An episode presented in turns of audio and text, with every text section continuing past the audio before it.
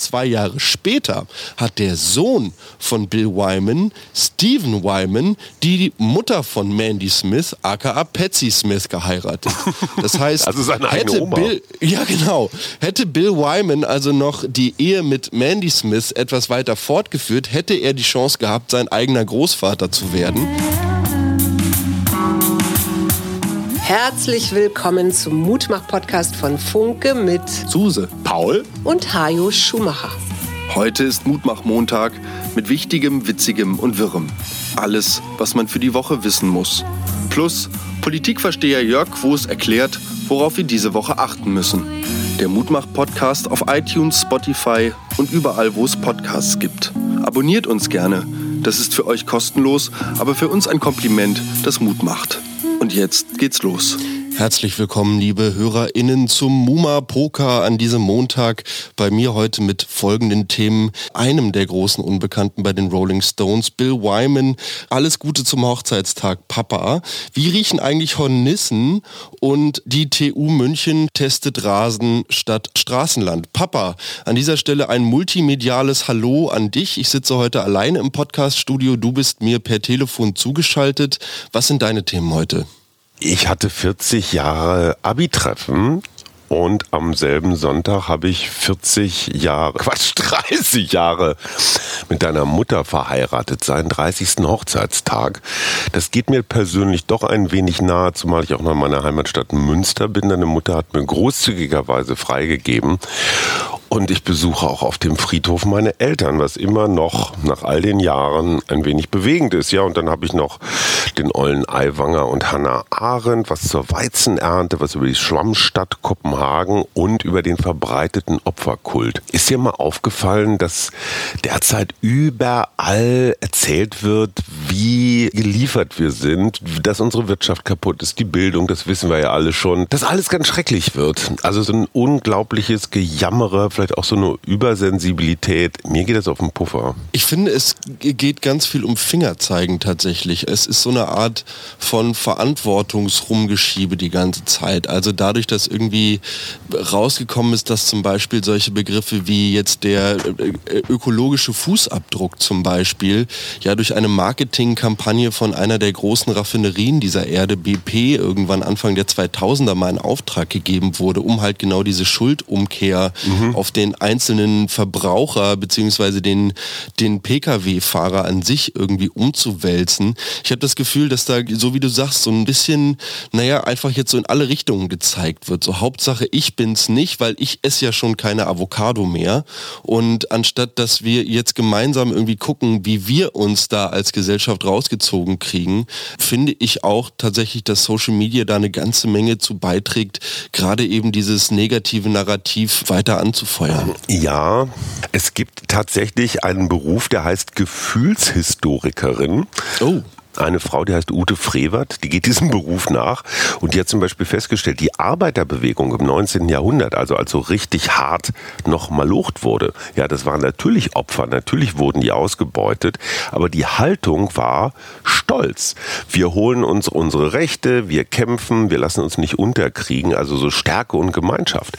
Auch so Feminismus der 70er Jahre oder Gay Pride, auch 70er, 80er Jahre, war halt so eine große Stärke und heute heute gibt es halt so einen Opferkult. Mhm. Ich weiß nicht, hast du das mitgekriegt? Reggae-Konzert 2022 muss letztes Jahr gewesen sein in Bern, wo Weiße mit Dreadlocks Reggae gespielt haben und das Konzert abgebrochen wurde, weil Besucher gesagt haben, sie fühlen sich unwohl.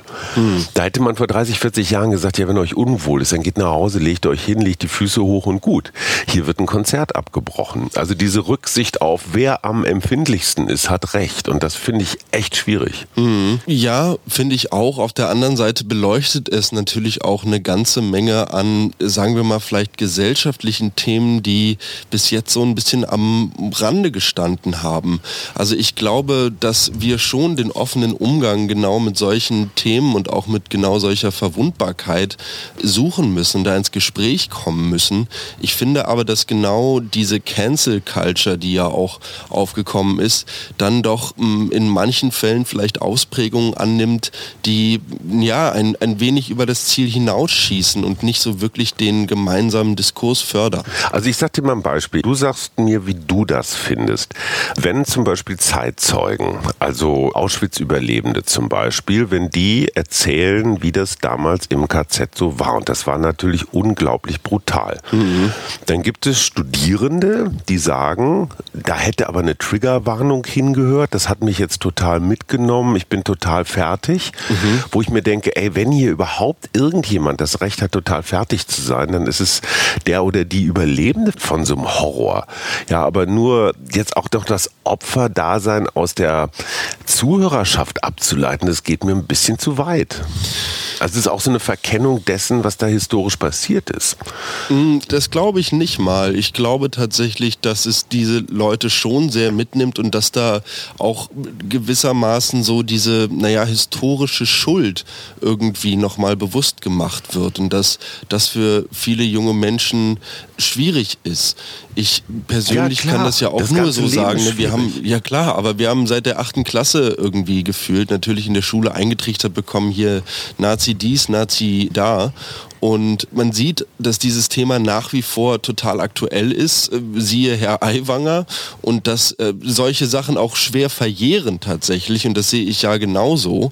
Auf der anderen Seite glaube ich, und da bin ich dann auch wieder bei dir, dass der Umgang damit nicht der sein kann, also natürlich Solidarität mit den Opfern, das ist völlig klar, aber sich selber in diese Rolle zu begeben, um da, mh, hm, naja, so eine Art des, ich muss damit nicht umgehen oder ich muss mich damit nicht beschäftigen, beschäftigen, weil es mich zu sehr verstört. Das ist, glaube ich, eine Art des Verschließens vor Verantwortung, die ich schwierig finde, auch wenn ich das Ganze jetzt auf andere Themen als jetzt zum Beispiel Überlebende des Holocaust umzudeuten versuche. Lass uns mal bei Aiwanger bleiben. Da weitermachen. Hast du mal von Hannah Arendt gehört? Klar. Philosophie und vor allen Dingen Politikwissenschaftlerin und die hat beim Eichmann-Prozess, also Eichmann war so einer der Organisatoren des Holocaust, mhm. in New York hat die so eine Essay-Reihe geschrieben und ist dafür vor allen Dingen aus Israel ziemlich verprügelt worden, weil man ihr gesagt hat, sie würde irgendwie die Ungeheuerlichkeit dieser Tat irgendwie so verniedlichen. Mhm. Weil Hannah Arendt hat nämlich gesagt, die Banalität des Bösen, das ist ja inzwischen im deutschen Sprachschatz angekommen. Und die hat gesagt, das waren keine Monsteren, das waren keine so Dr. No, so besonders schlaue Menschen, die den Völkermord da jetzt mit großer Genialität geplant haben. Sie hat gesagt, das allermeiste waren kleine, langweilige, unspektakuläre, nicht besonders gebildete Befehlsempfänger und Ausführer. Deswegen die mhm. Banalität des Bösen. Mhm.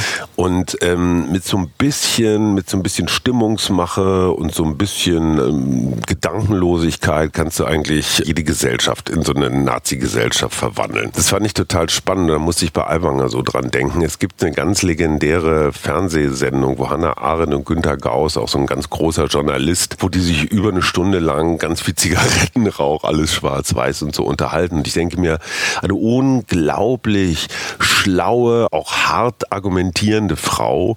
Und was hätte die mit diesem Aiwanger gemacht? Ja? Mhm. Und finde das wirklich irre. Auf der einen einen Seite diese super Opfermentalität und auf der anderen Seite lässt sich so eine Gesellschaft wirklich jeden Scheiß gefallen von diesem Kasper, ja? Ich wollte gerade sagen. Oder wie stehst du dazu? Also da bist du ja gerade wieder bei dem Thema, was du angesprochen hast. Jetzt natürlich auf einer anderen Ebene, aber auch diese Opfermentalität. Aiwanger rettet sich ja so ein bisschen in diese Aussagen von sich selbst. Das ist jetzt eine Art Hexenjagd geworden. Man wolle ihn da irgendwie medial zur Schnecke machen und vor den Wahlen noch mal richtig schön bloßstellen. Verstehe. Jetzt lass uns mal ein bisschen fröhlichere Themen machen. 40 40 Jahre Klassentreffen in Münster. Was glaubst du, ich weiß gar nicht, wie viel wir in der Jahrgangsstufe hatten, so 100 oder sowas, ein bisschen mehr. Was glaubst du, wie viele sind bereits verstorben? Also die sind jetzt alle so um die 60, Ende 50. Ich sag drei. Vier. Vier. Okay. Viermal Krebs. Oh. Eine Person gerade erst vor ein paar Wochen. Und oh. gerade so jemand, wo ich gesagt hätte, irgendwie so kerngesund, strahlend und so. Das fühlt sich irgendwie anders an, wenn es die eigenen Mitschüler mhm. sind. Das kann ich mir total vorstellen. Und ansonsten war es eigentlich ganz schön. Ich glaube, wir haben bis halb vier getagt und uns alte Geschichten erzählt. Und das, was du sagst, stimmt total.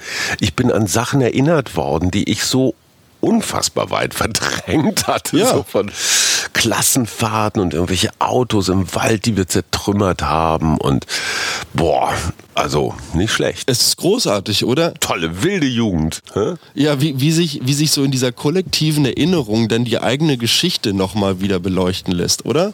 Die Ja. man dann auch zum Beispiel für so alte Klassenkameraden eingenommen hat. Also diese Rollen, die man dann früher für andere gespielt hat. Und was ich total irre fand, das kam dann so nach, nach ein paar Gläsern Wein oder Bier so raus, was diese ganze Gruppe zusammenhält, was wirklich so Konsens ist. So jeder und jede hat das Gefühl, ja, so ganz richtig habe ich nicht dazu gehört.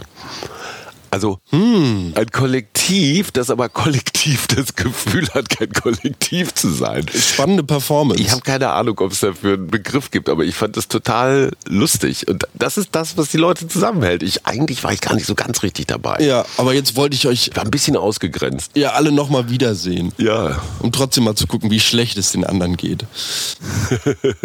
Was gibt's noch Schönes, mein Lieber? Ich habe keine Tiergeschichten. 30 Jahre Hochzeitstag, das ist doch, äh, also Das ist eine Tiergeschichte. Genau, ich wollte gerade sagen. Und das Projekt sitzt hier gerade mit dir auf der anderen Seite des Mikrofons. Und Ja. ich bin 29, ihr seid 30 Jahre verheiratet, Das ist ein Zufall. seid den Bund der Ehe eingegangen, als ich schon zwei Monate lang irgendwo in Mamas unterer Bauchgegend rumschwamm. Und Ja. ja, wie fühlt sich das an? Und warum zum Teufel bist du nicht hier bei deiner Frau? Weil ich 40 Jahre Klassentreffen hatte und es ist 40 Jahre top 40 ist mehr Jahre. als 30. Ah, okay, scheiße, ja stimmt. Alles klar, so funktioniert das also. Ich bin auf den Knien unter der Fußmatte durchgerutscht. Eigentlich meine überwiegende Art, sich meiner Frau zu nähern. Und habe sie gefragt, ob sie sich vorstellen könne, dass wir den Hochzeitstag getrennt verbringen. Und sie sagte, ja klar, kein Problem. Oh, ja, ganz easy. Naja, weil sie schreibt ihr Buch und jeden Tag, den ich nicht da bin, hält sie, glaube ich, für produktiver. Schafft sie mehr. Ja, das, äh, also, also, nee, du bist, du bist super, wenn du hier zu Hause bist. Das ist toll, immer. Und hier Ja, ist eine super Energie hier auch. auch immer. Aber ich wollte jetzt, abgesehen von den ganzen Tiergeschichten und was hier bei uns zu Hause in der Familienhöhle abgeht, bin ich gerade durch meine Notizen gegangen und habe festgestellt, ich habe noch eine Tiergeschichte. Ah, schön. Warum sollte man eigentlich mal an einer Hornisse gerochen haben? Das Ganze ist relativ einfach zu beantworten und das habe ich gelernt, weil letzte Woche bei uns auf dem Friedhof ein Hornissennest umgesiedelt wurde, weil diese ja unter Naturschutz stehen. Und warum hat derjenige, der diese Nester umgesiedelt hat, an der Hornisse gerochen? Man kann am Geruch der Hornisse herausfinden, wie alt das Nest ist. Ach. Das heißt, wie groß quasi der Umsiedlungserfolg ist. Riecht die Hornisse nämlich schon so ein bisschen beißend, süßlich, säuerlich, kannst du davon ausgehen, dass das Nest schon ja, mit relativ viel Kot verschmutzt ist und diese Kolonie in diesem Nest eigentlich schon wieder kurz davor ist, irgendwo anders hin zu verschwinden. Das heißt, da muss man eigentlich gar nicht mehr so wahnsinnig viel umsiedeln. Riecht die Hornisse aber, naja, so ein bisschen nussig, so ein bisschen frischer, dann kannst du davon ausgehen, dass das Nest eher neuer ist und dass der Umsiedlungserfolg besser gelingt. Und derjenige, der dann dort vorbeikam, um diese Hornissen einzusammeln, was glaubst du, was hatte der so dabei, so an Werkzeug?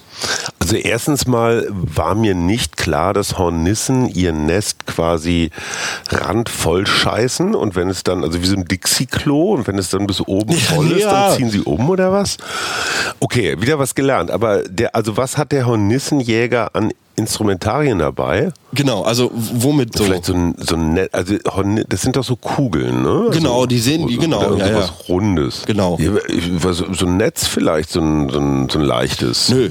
Dass er da einmal so drüber wirft und dann schließt, damit da keiner rauskommt und dann. Also ein Eimer vom Baumarkt mit Deckel, eine große Rolle Gaffertape und eine lange Pinzette plus, naja, so ein Imkerhut reichen vollkommen aus, um so ein Hornissennest umzusiedeln. Ja, und der Gute fährt dann wofür denn das Tape? damit öffentliche Verkehrsmittel und setzt sie dann irgendwo wieder im Wald aus. Dafür gibt's vom NABU 75 Euro und ja, derjenige hat das freiberuflich gemacht. Wie, du kriegst pro Hornissennest 75 Euro fürs Umsiedeln. Ja. Und wenn du böse bist, dann hängst du das Nest irgendwie bei deinem piefnickligen Nachbarn an Zaun oder was? Ach nee, überhaupt nicht. Nein, nein, den Hornissen wird, wird da total, äh, total der Schmarrn nachgesagt. Die sind gar nicht so territorial, da sind Wespen und sowas viel, viel anstrengender. Hornissen sind eigentlich total entspannt. Hornissen soll man küssen. Genau. Gut. Weißt du, wie die Weizenernte dieses Jahr wird? Was glaubst du? Hier bei uns in Deutschland, so Mitteleuropa? Ja, ja, ja. Oh, ich sag, dass die Weizenernte dieses Jahr relativ gut ausgefallen ist. Nee, das stimmt nicht. Ich war vergangene Woche bei einem Mühlenunternehmen tatsächlich in Recklinghausen. Die heißen Roland, wie der Bremer Roland, weil die im Wesentlichen aus Bremen kommen. Und da habe ich mich belehren lassen. Es gibt drei Ernten dieses Jahr. Die erste, also relativ feuchtes Frühjahr und dann war warm. Das lief dann alles so. Die erste war ganz gut, der Frühweizen. Dann war es eine Weile zu trocken. Mhm. Der hat sich nicht richtig entwickelt und dann war es zu nass. Das heißt, der, der jetzt noch auf dem Feld oh. steht, der neigt dann dazu zu gammeln und zu verpilzen und sowas. Oh. Wir werden zwar keine Schrippenkrise kriegen, so von wegen Mehl wird jetzt unbezahlbar, aber es ist total irre, was die alles wissen und messen und es gibt ja diese neue Düngeverordnung, dürfen nicht mehr so viel Dünger auf den Acker schmeißen und und und. Also der Weizen, der da so auf dem Feld steht, man fährt da so vorbei, denkt sich nichts Böses. Es ist total irre, was die da alles so messen. Und wollte ich nur mal sagen, Respekt, auch in dieser Branche unglaublich viel Know-how. Apropos Dünger irgendwo draufwerfen. Die TU München hat in der Stadt München eine 300 Meter lange Teststrecke quasi vom Straßenland in Gras, in Rasen umgewandelt und naja, möchte gucken, welche Auswirkungen diese Renaturalisierung im urbanen Bereich so mit sich bringt. Ich kann aus gärtnerischer Sicht sagen, dass uns der Rasen immer klar des Gärtners ganzer Stolz, aber doch auch immer als stark zehrende Dauerkultur nahegelegt wurde. Das heißt, so ein richtig satter grüner Rasen braucht auf jeden Fall eine ganze Menge Dünger und eine ganze Menge Pflege. Da würde ich tatsächlich eher dazu neigen, im urbanen Bereich auf sogenannte Pocket Parks umzustellen. Also kleine grüne Ecken, an welchen Bäume wachsen, weil wirklich die Bäume mit ihrer Photosynthese und auch mhm. ihrer transpiratorischen Leistung wirklich für einen massiven kühlenden Effekt, gerade in so Häuserecken, wo sich die Hitze dann staut, wenn es super, super eng wird, gerade da können Bäume unglaublich zur Klimaverbesserung im städtischen Bereich beitragen. Und, um da jetzt noch mal einen draufzusetzen, es sollten vor allem Linden und Eichen sein. Das sind nämlich bei uns heimische Baumarten, die super an das auch gerade sich aufheizende Klima hier in Mitteleuropa angepasst sind. Mhm. Und im Gegensatz zum Ahorn oder zum Spitzahorn, der bei uns hier viel als Wildling wächst, naja, kommt die Linde einfach mit so sommerlichen Temperaturen noch wesentlich besser klar. Das wollte ich nur einmal zum Besten geben. Das heißt, ich weiß nicht, Rasen in der Innenstadt, naja, ich glaube, wir müssen uns wieder an die wilde Natur gewöhnen tatsächlich. An Hornissennester unterm Dach und an den Baum vor der Tür. Ich glaube, es hätte sehr geholfen, wenn man gerade rund ums Kanzleramt mehr Rasen angesät hätte, weil Olaf Scholz ist nämlich beim Joggen gestürzt und hat alle Wahlkampftermine in Hessen an diesem Wochenende abgesagt. Und beim Joggen gestürzt ist ja häufig auch eine Chiffre für, keine Ahnung, ist besoffen von der Treppe gefallen oder so. Oh. Also man möchte, naja gut, man möchte halt wissen, war es wirklich ein Joggingsturz oder war es irgendwas anderes? Olaf Scholz ist ja kein großer Trinker, insofern glaube ich nicht, dass es sowas war. Ich kann nur aus eigenem sehr leidvollen Erfahren bestätigen. Das klingt so doof beim Joggen gestürzt, ne? so als ob man zu dämlich ist, zwei Füße voneinander zu setzen. Aber gerade so mal eine Baumwurzel oder eine Eisplatte im Winter oder sowas und man rechnet nicht damit. Und Joggingstürze, das klingt echt bekloppt, aber sind total schmerzhaft. Und weil man ja ein gewisses Tempo hat und dann auf den Hand, meistens auf diesen Handballen, Innenflächen so landet, dann mhm. schön Straßendreck und Krümel und so, die sich da einbacken. Ich weiß noch, mein Freund, wer war denn das? Lutz oder so, der hat sich dann richtig so einen Cut überm Auge geholt. Mhm. Also es klingt nach banal, aber Joggingstürze sind nicht zu unterschätzen. So, wo wir gerade rund ums Kanzleramt sind. Der gute Jörg Quos, der gerade erst einen runden Geburtstag hatte, zu dem wir herzlichst gratulieren. Gute Jörg Quos, der Chef des Berliner Büros der Funke Mediengruppe für zwölf Tageszeitungen wird hier in Berlin der politische, der große politische Teil zusammengestellt. Der erzählt uns, was nächste Woche wichtig ist. Lieber Jörg, hau raus.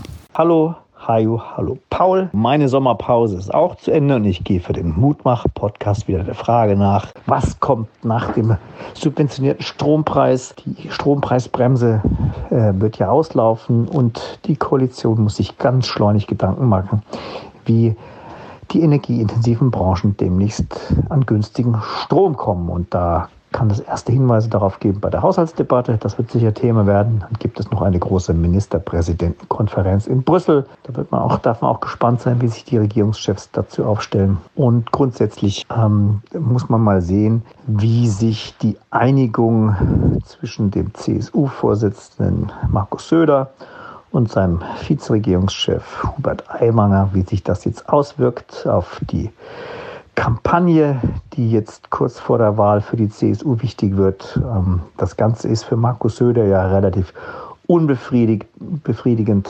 ausgefallen.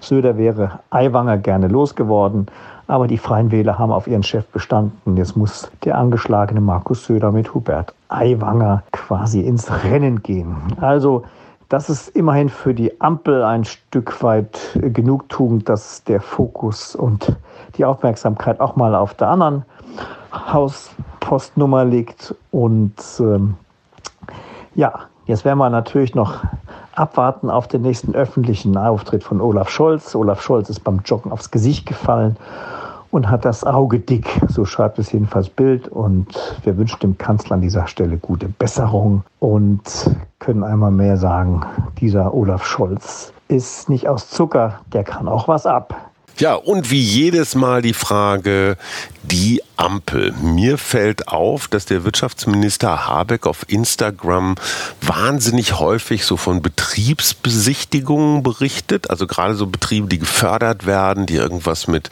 regenerativen Energien machen, so als ob da jemand an seinem Comeback sägt. Jörg, was äh, sagst du zum Zustand der Ampel? Ich würde sagen, die Ampel hat sich viel vorgenommen vor den Ferien. Man hat sich gute Vorsätze vorgenommen, dass man besser miteinander umgeht und weniger streitet. So richtig geklappt hat das nicht. Man musste sich, um die Kabinettsklausur in Meseberg zu retten, mit der Brechstange einigen auf die Kindergrundsicherung, die eigentlich nur die wenigsten haben wollten. Und damit auch auf das Wachstumschancengesetz, das quasi im Windschatten mit der Kindergrundsicherung jetzt beschlossen wurde. Aber nach Meseberg war schon das nächste Streitthema auf dem Tisch. Der Industriestrompreis. Unsere Energie ist viel zu teuer der Spiegel schreibt diese Woche, Deutschland ist ein Sanierungsfall. Immer mehr energieintensive Branchen wollen abwandern und deswegen muss Strom bezahlbar sein. Und hier geht der große Streit. Die Grünen möchten den Strom subventionieren.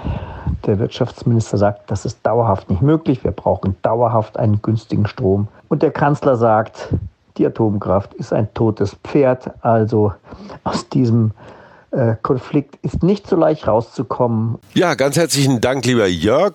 Also alles, alles wie immer sozusagen. Ähm, mein lieber Paul, was äh, steht die nächste Woche an? Was macht dir Mut? Och, was mir Mut macht, ist sich so langsam aber sicher auf die dunklere Jahreszeit vorzubereiten, tatsächlich so. Oh nö. Doch, doch, voll. Das macht mir deshalb Mut, weil ich jetzt gerade so in Gedanken die letzten Sonnenstrahlen, die man noch so im Spätsommer mitkriegen kann, ganz, ganz tief in mein Herz schließe, um diese dann in den dunkleren Stunden des Winters dort betrachten zu können. Und ähm, ich denke, dass uns diesen Winter auch noch ganz, ganz viele wichtige Themen beschäftigen wird. Ein Thema, was mich hm. tatsächlich noch umtreibt und was ich jetzt zum Ende dieser Folge auch nochmal anbringen wollte, war jetzt Row Zero und das System Till Lindemann. Dort wurden ja jetzt die Ermittlungen eingestellt. Mhm. Es hieß von Seite der Staatsanwaltschaft Berlin, dass es dort eine nicht ausreichende Beweislage gäbe, um dort weiter zu ermitteln. Und ich finde das gerade mit der anfänglichen Opferkulturdebatte, die wir geführt haben, eine sehr, sehr spannende Entscheidung, weil ich von vielen jungen Frauen auch aus meinem Umfeld völliges Unverständnis gegenüber dieses Schrittes mitbekommen habe. Du meinst und dieses Urteil? Dieses Urteils, genau. Also was und, ja kein Urteil ist. Genau, es ist kein Urteil, weil es ist ja nie zur Anklage gekommen. Und da ist jetzt die große Frage, reicht das nicht aus, wenn junge Frauen aufstehen und sagen, hey, das und das ist passiert und das war irgendwie scheiße und gegen meinen Willen. Und diese Debatte finde ich unglaublich wichtig und bin sehr, sehr gespannt, wie es da weitergeht. Und in dem Zusammenhang ist mir eine Geschichte in den Schoß geflattert geradezu, ähm, die ich etwas unglaublich finde, aber die du vielleicht sogar noch aus deiner Jugend kennst. Und zwar geht es um die Rolling Stones. Ich habe es eingangs gesagt, den großen Unbekannten mhm. bei den Rolling Stones, den Bassisten. Mhm. Bill Wyman. Mhm. Bill Wyman war 1900, ich glaube 85 mit einer damals 14-jährigen Mandy Smith zusammen, die Tochter von Patsy Smith. Er mhm. war 47, sie 14.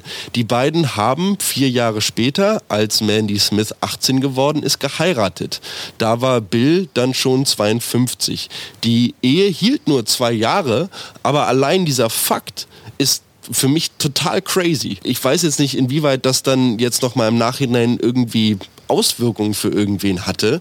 Aber das war dann halt damals so, naja, der, der Superskandal, dass halt eine 14-Jährige mit einem 47-Jährigen ausgeht. Hm. So, um das Ganze hier so ein bisschen obskurer zu machen, die Ehe von Bill und Mandy endete 1991. Zwei Jahre später hat der Sohn von Bill Wyman, Stephen Wyman, die Mutter von Mandy Smith, aka Patsy Smith, geheiratet.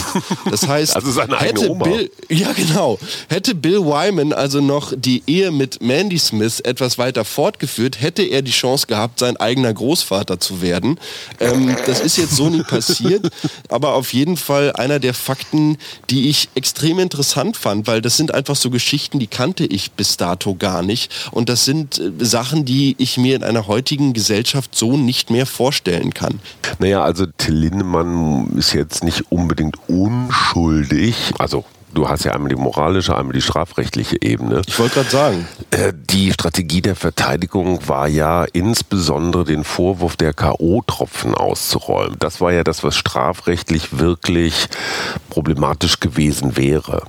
Ja, alles andere, volljährige Frau, die dann, was weiß ich, nach einer hm. Party mit einem Rockstar abschiebt, das ist wahnsinnig schwer strafrechtlich zu, ja, irgendwie zu sanktionieren, auch nachzuweisen, weil du hast ja immer immer das, das Problem der geschlossenen Hoteltür. Ne? Deswegen war es ja so entlarvend, wie dieser spanische Fußballpräsident mhm. Rubiales äh, da die Spielerin Hermoso einfach so Hände zum Schraubstock, Kopf da rein und dann einfach mal abgeknutscht. Das war ja so ein Vorgang oder auch so eine Selbstverständlichkeit äh, und das war ja das Besondere daran, die eben nicht hinter einer Hotelzimmertür stattfand.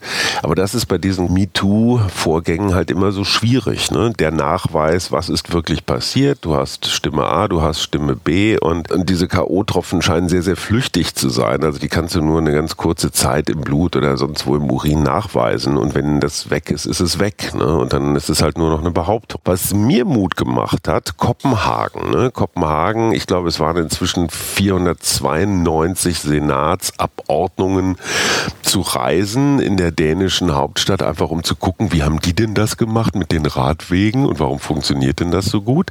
Kopenhagen ist schon wieder weiter vorne. Die bauen sich mhm. nämlich jetzt gerade zur Schwammstadt um.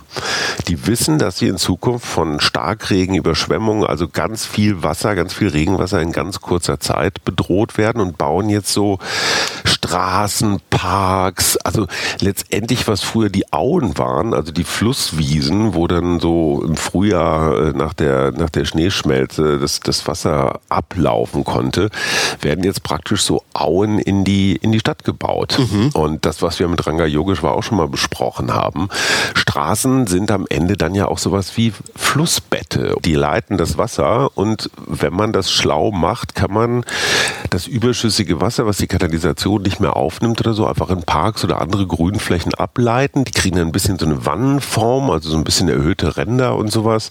Und ich finde das total irre, wie die das so konsequent mhm. machen. Und dann denkt man sich wieder, ah ja, in 30 Jahren fahren wieder ganz viele Berliner Abordnungen nach Kopenhagen und gucken, wie die damals 2023 Kopenhagen zur Schwammstadt umgebaut haben.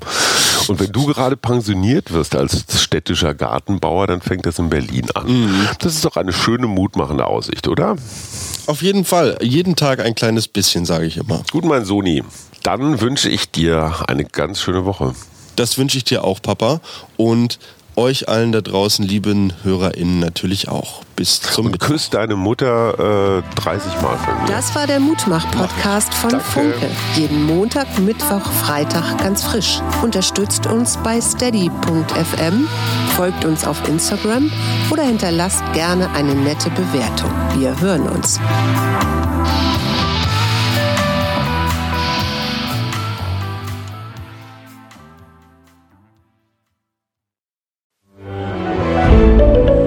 Ein Podcast von Funke.